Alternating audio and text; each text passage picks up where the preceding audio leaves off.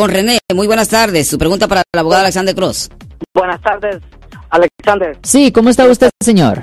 Gracias. Sí, te tengo una pregunta. Sí, Eh, señor. Lo venía escuchando, me gusta escucharlo. Da, muy buenos consejos. Fíjese que hace como dos meses y medio mi hija iba a donde la babysitter Sí, señor. y ella tenía unos tiene hermanos y un hermano de ella dice mi hija ella tiene en ese no tenía nueve años todavía hace poquito cumplió nueve años Sí. y dice que ella le contó a, a la hermana más grande que tiene casi 12 años que uno de los hermanos la besó en la boca y le tocó su, su parte íntima por afuera del pantalón Sí, señor. y le dijo que la amaba. Ok. Entonces ah, mi esposa se puso muy mal, yo me puse también igual, ¿me entiendes? Y llamamos a la policía y hicimos el reporte. Ah, vino un de- ah, fuimos ah, a donde, como un- una, con- donde, donde checan y le preguntan a ella, se me olvida el nombre del lugar, ah, donde, donde ella solita está con dos detectives y una, una psicóloga Sí. y, y pues ellos salieron muy convencidos que sí que sí fue cierto y yo lo creo yo no le voy a, no voy a, a- a dudar de mi hija ¿me entiendes? Sí, señor. Y pues el hombre fue arrestado estuvo preso como 15 días salió y supuestamente el detective se iba a comunicar con nosotros. Y, pues yo llamé como a los 15 días y me dijo que el caso estaba pendiente y hasta la fecha yo no he escuchado de él.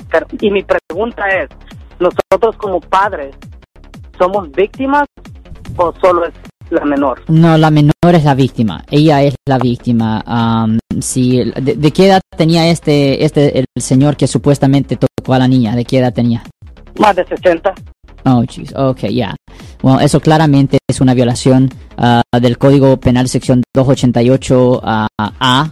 Ah, eso conlleva una pena potencial de hasta 8 años en la prisión estatal y también conlleva el ah, requisito de tener que registrarse como un delincuente sexual.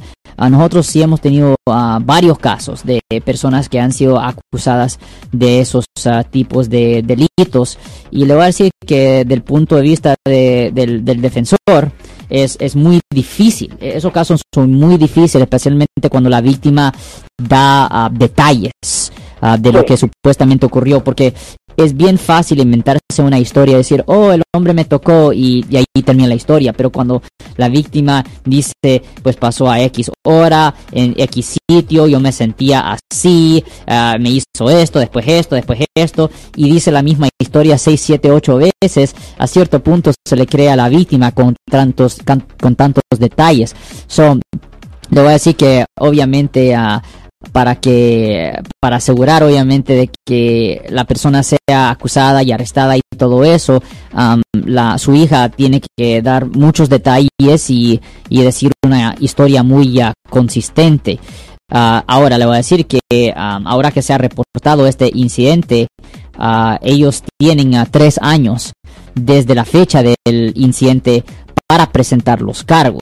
Y ya después de que presenten los cargos pues ahí es cuando ah, esa persona va a necesitar a representación de un abogado ah, que defiende a las personas que han sido arrestadas y acusadas por haber, por haber cometido delitos.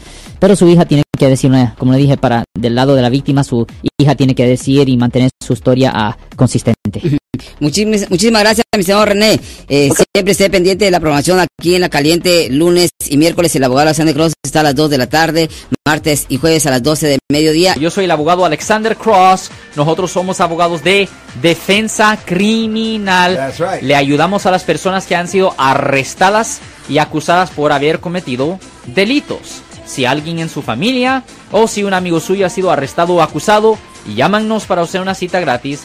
Llámenos para hacer una cita. Ese número es el 1-800-530-1800. Estamos aquí en toda la área de la Bahía.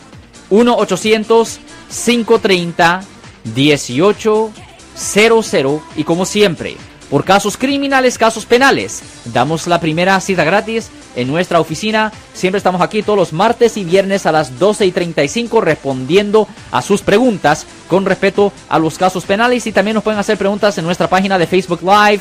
Doctor Alex, abogado de nuevo, 1-800-530-1800, Marco. Bueno, vamos a llamada telefónica, pero ya fuera.